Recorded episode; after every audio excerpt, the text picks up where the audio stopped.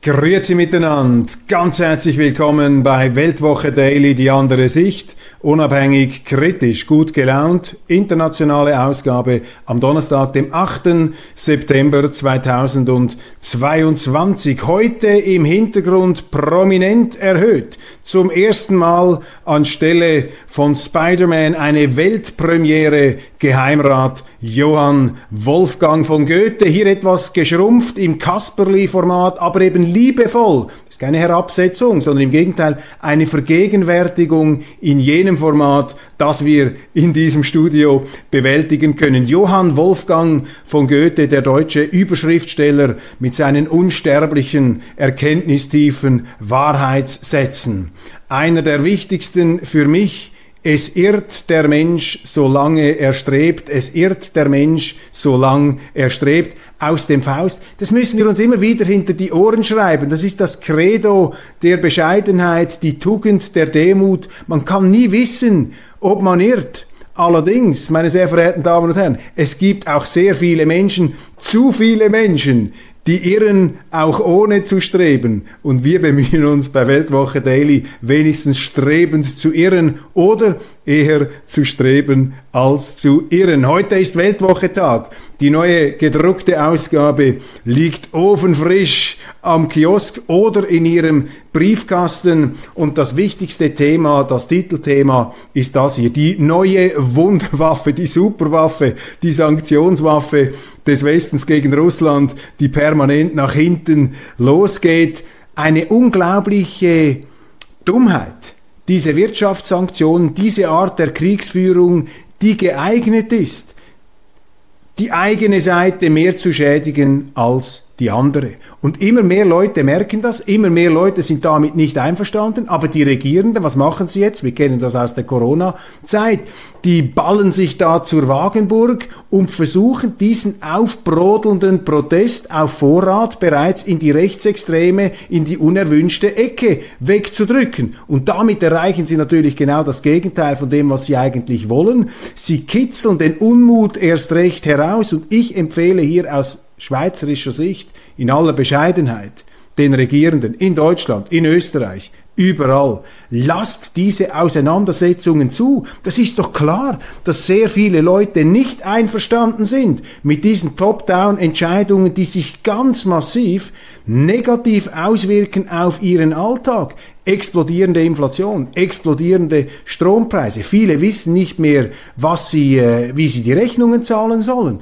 Insolvenzwellen können da auf die Wirtschaft zukommen. Wir werden dann später noch mit dem Thema Insolvenz uns befassen und einem legendären Auftritt des deutschen Wirtschaftsministers Robert Habeck, der übrigens die These meiner gestrigen Sendung bestätigt. Ich glaube an Deutschland. Ich meine, mit solchen Auftritten entzaubert sich der grüne Supermann Habeck natürlich vor aller Augen und da sind dann die Unterhosen ganz weit unten, wenn man im Fernsehen dokumentiert als Wirtschaftsminister, dass man von Wirtschaft nun also wirklich nicht die geringste Ahnung hat. Ich bewundere allerdings das Selbstvertrauen von Robert Habeck, dass er sich den Posten des Wirtschaftsministers auf der Grundlage seiner sehr beschränkten Erkenntnisse überhaupt zugetraut hat. Also, wir haben doch jetzt eine hochanspruchsvolle politische Situation und da heißt eben die Lösung mehr Demokratie, nicht weniger und lassen Sie sich da auf keinen Fall von den Politikern einschüchtern, die jetzt schon herumlaufen und sagen, wenn dann dann, wenn dann da im Herbst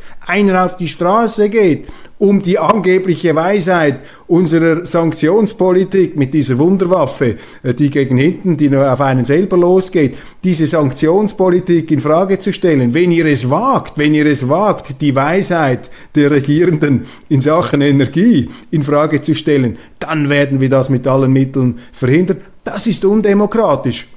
Und ich höre solche Töne bereits aus dem Deutschen Bundestag. Auch darauf werden wir noch zu sprechen kommen. Es braucht jetzt Diskussion, es braucht Auseinandersetzung. Und je mehr man diesen Protest, je mehr man dieses Unbehagen, diesen Unmut unterdrückt von Seiten der Politik, desto mehr stachelt man ihn hervor. Das ist wie in einem äh, griechischen Drama. Das, was am meisten, oder in einer Tragödie, das, was am meisten verdrängt und unterdrückt wird, kehrt dann irgendwann als Monster zurück. Meine Damen und Herren, es gibt nichts Neues unter der Sonne. Es war schon alles einmal da. Robert Habeck ist der Größe der Krise nicht gewachsen. Habeck ignoriert das Pleiteproblem, doch jetzt naht die Insolvenzwelle. Als Maischberger Habeck auslacht, wirkt er angeknackst oder Habeck hat sich sehr unglücklich ausgedrückt. Ja, das ist jetzt die unfreiwillige Lachnummer des Tages.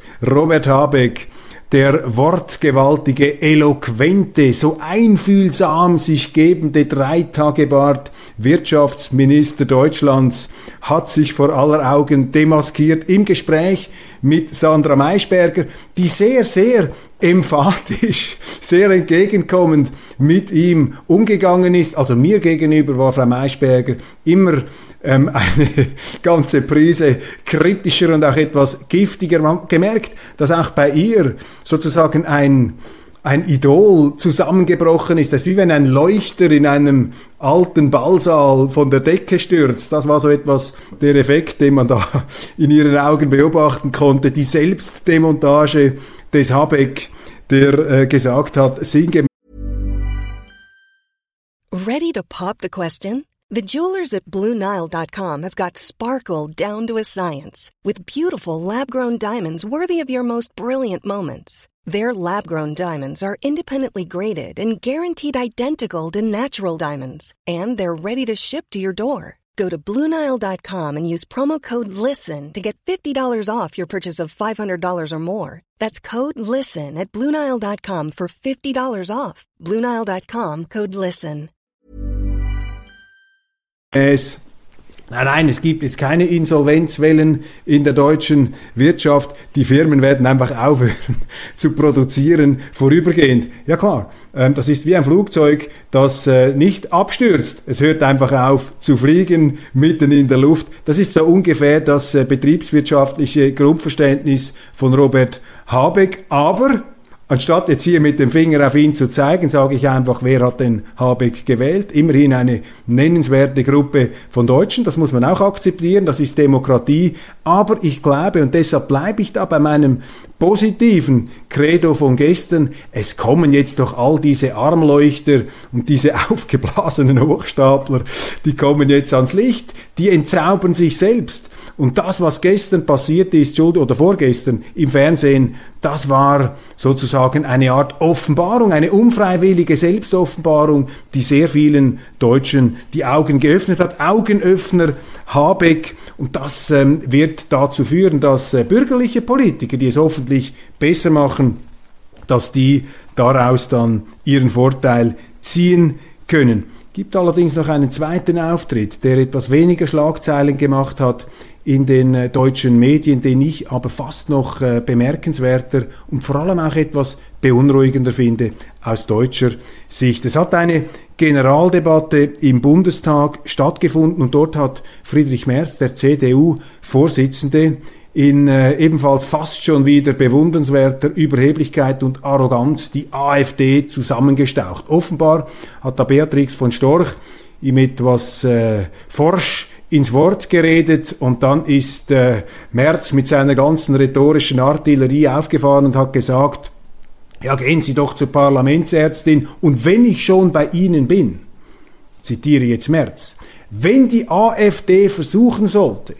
diesen Unmut, diesen Protest auf die Straßen zu tragen, gemeint war der Protest gegen die Sanktionspolitik und gegen die Energiepreise und gegen die Inflation, also gegen die Politik der Bundesregierung, dann werden wir uns hier, sagte Merz, in dem Haus alle zusammen, also von ganz links bis hin zur CDU, CSU, dann werden wir uns verbünden, um sie daran zu hindern. Und tosender Applaus für Friedrich Merz. Und auch in den Medien, so habe ich das jetzt äh, gelesen, wird diese Aussage als klare Kante begrüßt. Und da muss ich jetzt doch äh, aus schweizerischer, aus direktdemokratischer Sicht ein paar Fragezeichen anbringen. Ich meine, das, was Merz mit dieser äh, rhetorisch großkalibrigen Intervention da macht, ist im Grunde, dass er der AfD das Recht abspricht, eine Demonstration auf den deutschen Straßen zu machen. Also er spricht im Grunde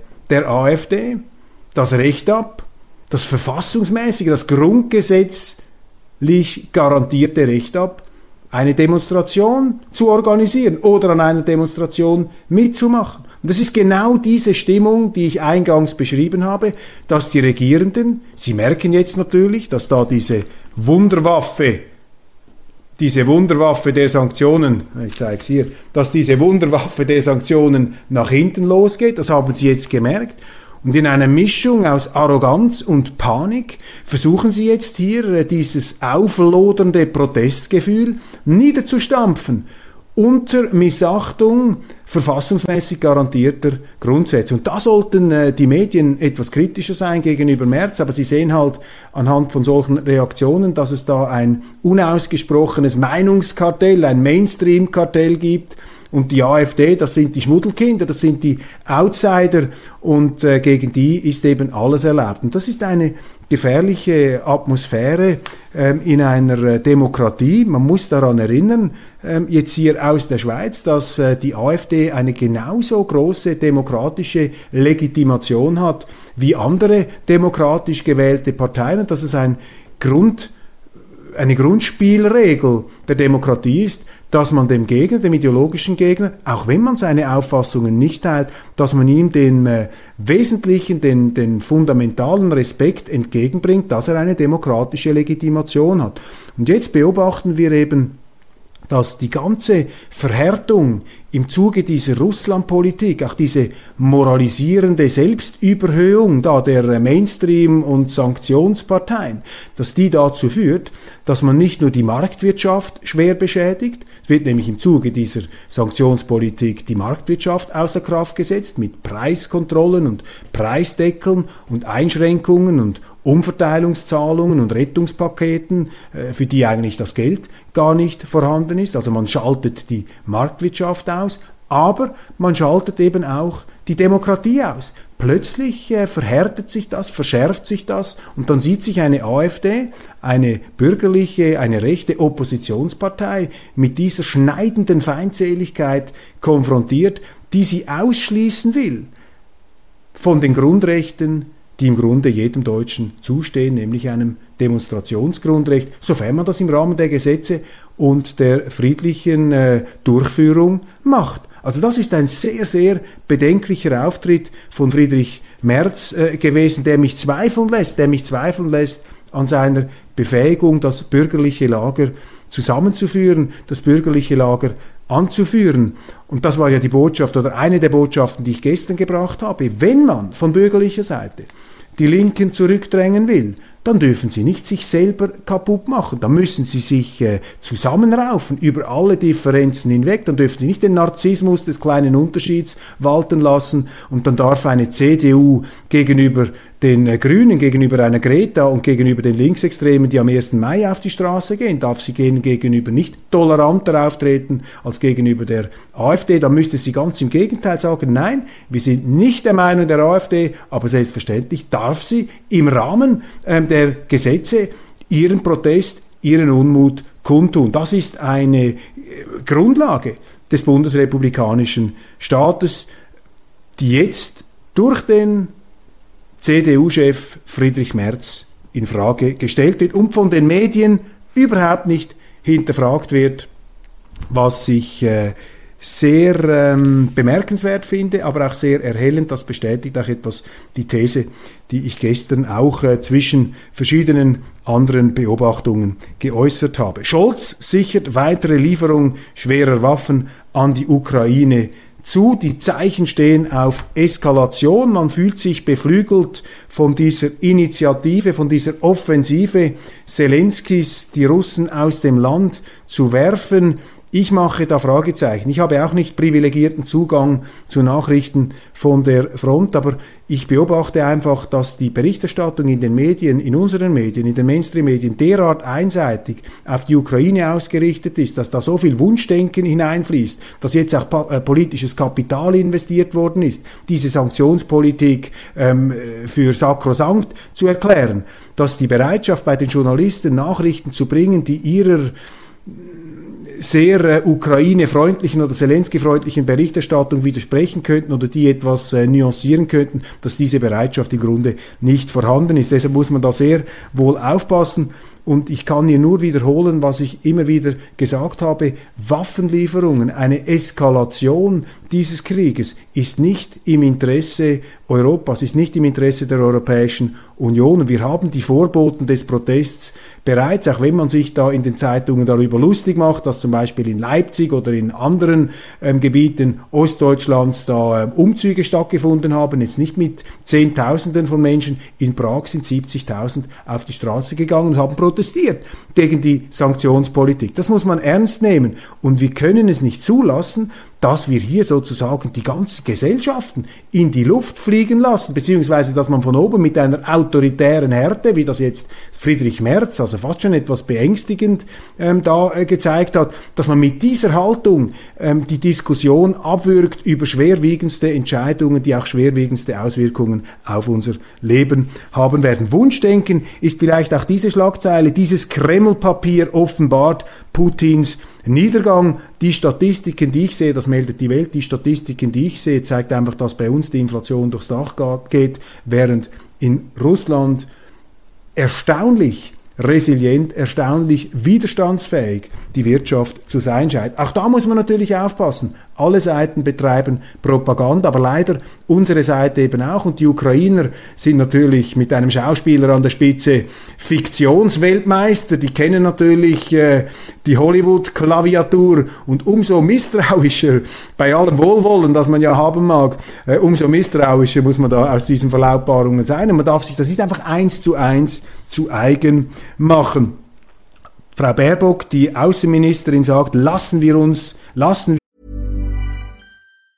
Hi, I'm Daniel, founder of Pretty Litter. Did you know cats tend to hide symptoms of sickness and pain? I learned this the hard way after losing my cat, Gingy. So I created Pretty Litter, a health monitoring litter that helps detect early signs of illness by changing colors, saving you money and potentially your cat's life. Pretty Litter is veterinarian developed, and it's the easiest way to keep tabs on your fur baby's health right at home. Go to prettylitter.com and use code ACAST for 20% off your first order and a free cat toy. Terms and conditions apply. See site for details. Quality sleep is essential. That's why the Sleep Number Smart Bed is designed for your ever evolving sleep needs. Need a bed that's firmer or softer on either side? Helps you sleep at a comfortable temperature? Sleep Number Smart Beds let you individualize your comfort so you sleep better together. JD Power ranks Sleep Number number 1 in customer satisfaction with mattresses purchased in-store. And now, save 50% on the Sleep Number limited edition Smart Bed for a limited time. For JD Power 2023 award information, visit jdpower.com/awards. Only at a Sleep Number store or sleepnumber.com.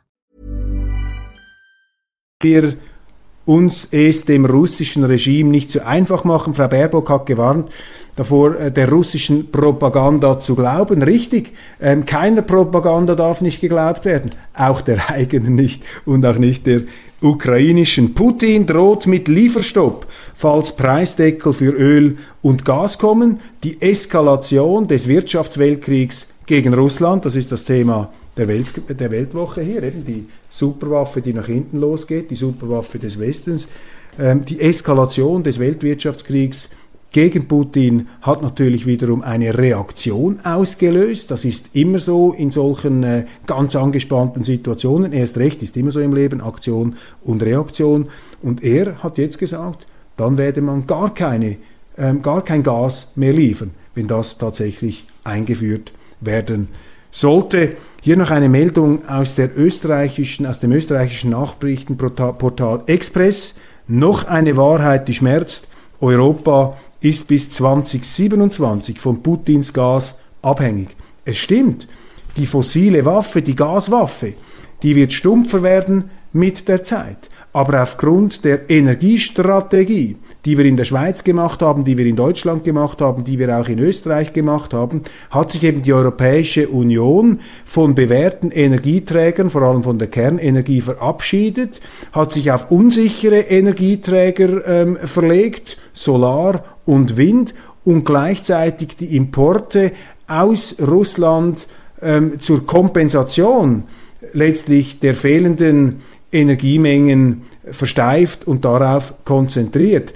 Das hat sich jetzt als ein strategischer Fehler erwiesen vor dem Hintergrund der ganzen Positionsbezüge im Krieg. Aber vergessen wir nicht, dass es die Grünen, die Linken und in Deutschland auch die Bürgerlichen bis hin zur FDP und CDU, CSU waren, die den Leuten die Alternativlosigkeit dieser Energiepolitik vorgepredigt haben. Und die sind jetzt alle entzaubert worden und mit dieser ganzen rhetorischen Eskalation, jetzt auch den Sündenbock AfD für alles Mögliche herzuziehen oder Putin zum Alleinverantwortlichen der Energiekrise und der explodierenden Strompreise hinzustellen, das greift natürlich zu kurz. Da darf man sich nicht davon täuschen lassen. In Deutschland, in Österreich fordern die Gewerkschaften einen höheren Mindestlohn von 2000 Euro das ist die nächste Gefahr, dass jetzt eben gewerkschaftliche linke Forderungen, die noch mehr die Marktwirtschaft einschränken, die den Staat noch mehr nach vorne bringen, dass das jetzt mehrheitsfähig werden könnte aufgrund dieses selbstverursachten, auch ökonomischen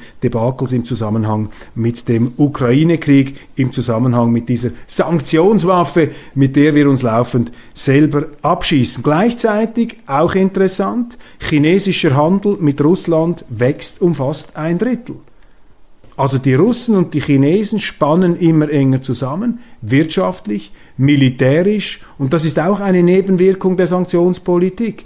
Eine, eine, Nebenwirkung, die vor allem die Amerikaner auf keinen Fall erzeugen wollen. Mit diesem Stellvertreterkrieg in der Ukraine treiben sie die Russen, das größte Rohstofflager der Welt, in die Arme der Chinesen. Das ist das Letzte, was die Amerikaner wollen können. Aber die Amerikaner sind eben auch in der Gutmenschenfalle, in der Moralismusfalle.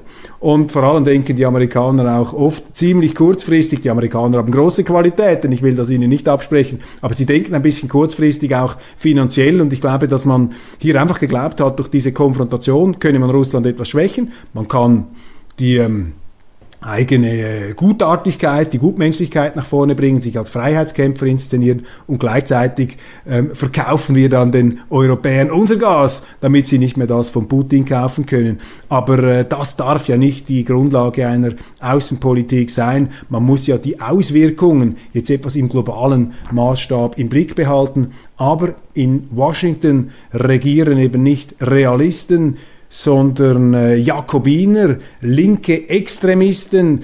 Joe Biden, der Präsident, ist kein linker Extremist, aber der wurde von denen ins, äh, in den Sattel gehoben. Er reitet den feuerspeienden Drachen, den er nicht kontrollieren kann. Und deshalb äh, muss man äh, sehr, sehr, aus meiner Sicht, sehr, sehr skeptisch sein gegenüber dem, was die Amerikaner jetzt machen. Ich hoffe darauf, dass die Republikaner hier wieder stark zurückkommen, aber das ist nicht gesagt.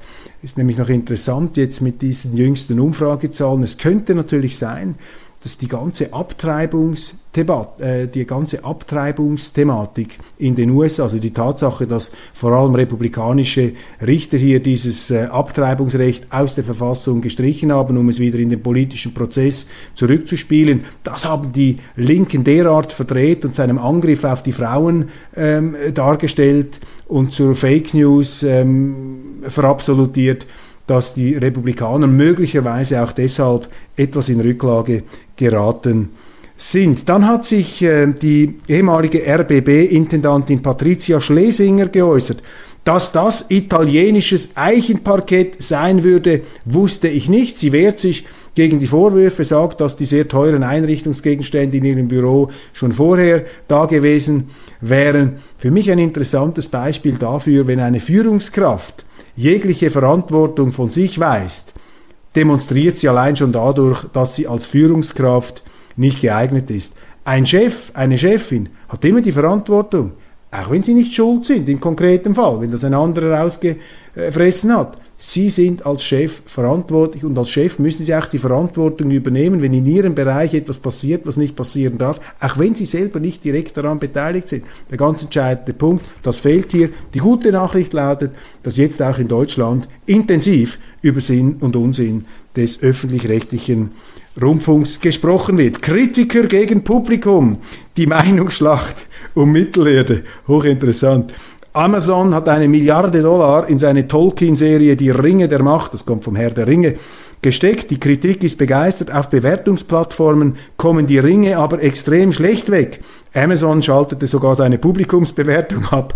Daraus sollte man Konsequenzen ziehen. Sie haben also nicht nur in der Politik eine Fallhöhe zwischen der Elite und der Basis, eben auch bei der Filmkritik haben sie das.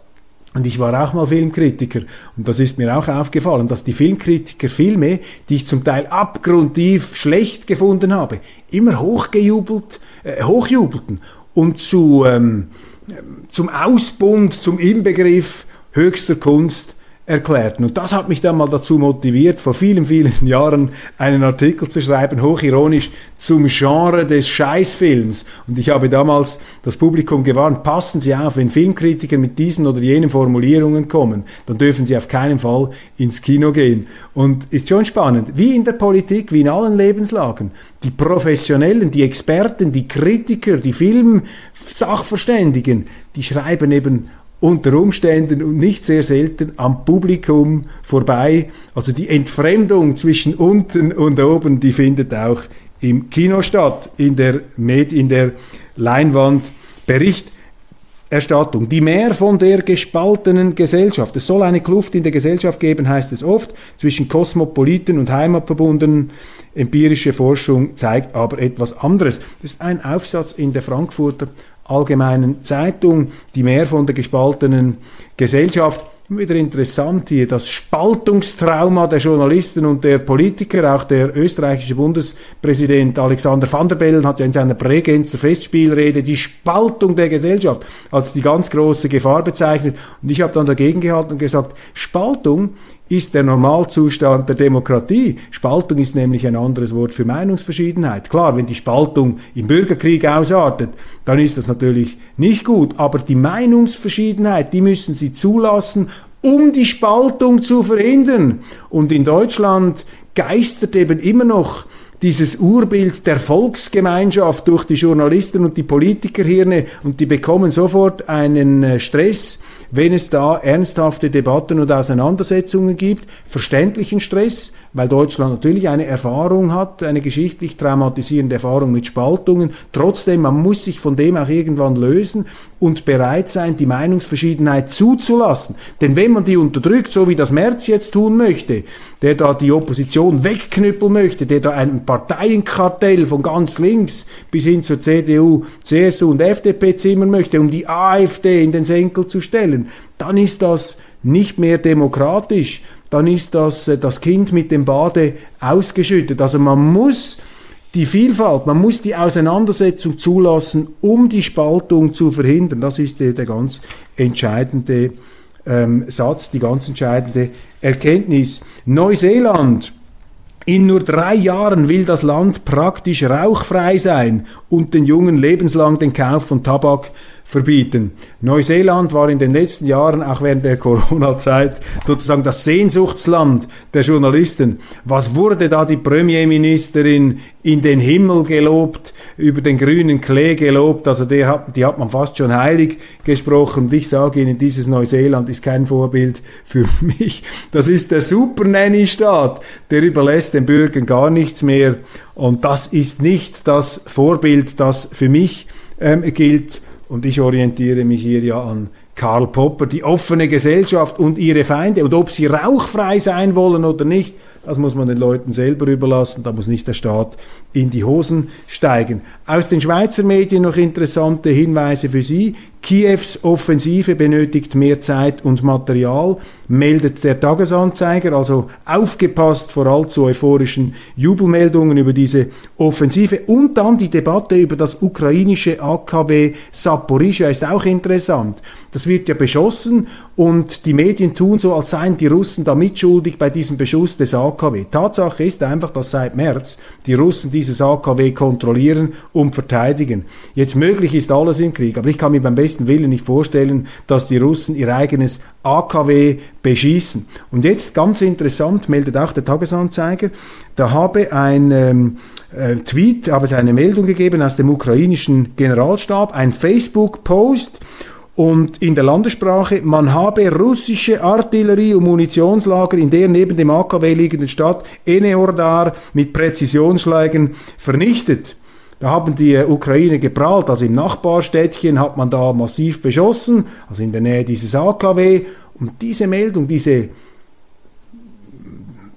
dieses Eigenlob, das wurde dann von den Ukrainern gestrichen in der englischsprachigen Mitteilung. Also die Wahrscheinlichkeit, dass die Ukrainer dieses AKW beschießen, ist doch viel größer, als dass die Russen das beschießen. Aber das schreiben, schreiben die Medien eben nicht, weil es verboten ist, heute etwas zu sagen, was irgendwie die abgrundtiefe, absolute Bösartigkeit Putins relativieren könnte. Und das ist eben gefährlich. Dann haben sie die engen Unterhosen an, das Ganzkörperkorsett, dann schreiben sie im Taucheranzug mit Oropax in den Ohren, dann schreiben sie nur noch das, was sie ähm, glauben äh, für die Wirklichkeit halten zu müssen. Es kann dann nicht mehr sein, was nicht sein darf. Die Briten sind stärker als der Sturm, sagt die neue Premierministerin und da hat sie recht. Die Briten sind ein sturmerprobtes Land. Ich bin ein Befürworter von Großbritannien und in Schweden auch das haben wir vorweggenommen, sind die Schwedendemokraten das ganz große Thema.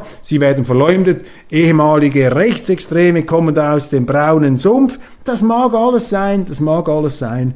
Aber ich sage mit Goethe, es irrt der Mensch, solange er strebt. Und man soll auch bürgerlichen, konservativen Menschen eine Chance geben, dazu zu lernen. Unsere Toleranz darf nicht nur unendlich groß sein gegenüber jenen, die einmal mit einer Mao-Flagge herumgelaufen sind, die der Meinung waren, dass die DDR und Stalin sozusagen das Nirvana der Menschheit, das politische bedeuten. Da ist ja auch unglaublich viel Unsinn verzapft worden und viele dieser einstigen Linksextremen haben sich ja nachher als hervorragende Demokraten bewährt. Aber auf der rechten Seite will man das irgendwie nicht zulassen, vor allem in Deutschland nicht. Da muss ewig, auch in den Schweizer Medien, da muss ewig darauf hingewiesen werden, wenn einer etwas aus der rechten Ecke kam. Und diese Schwedendemokraten, die muss man doch daran messen, was sie heute sagen, nicht was sie vor 30 oder 40 oder 50 Jahren gesagt haben. Die muss man an dem messen, was sie heute sagen und tun. Und wenn